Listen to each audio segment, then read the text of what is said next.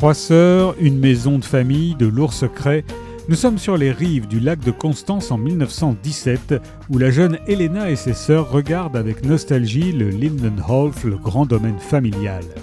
Trois ans de guerre y ont laissé des traces, les chambres sont vides, le jardin autrefois magnifiquement fleuri dépérit, tandis que le père est au front et que leur belle-mère règne sur les lieux d'une main de fer.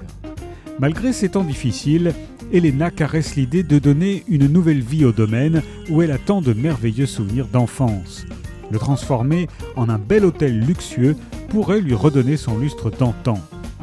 Lorsque Maxime, un jeune noble russe fuyant la révolution d'octobre, loue une chambre, Elena reprend courage et espoir. L'apparition de ce bel inconnu au visage marqué par la vie va tout bouleverser.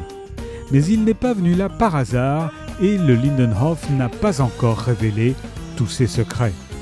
C'était un lieu magique coupé du monde, un lieu qui gardait les secrets et qui de temps à autre parlait tout doucement de l'avenir.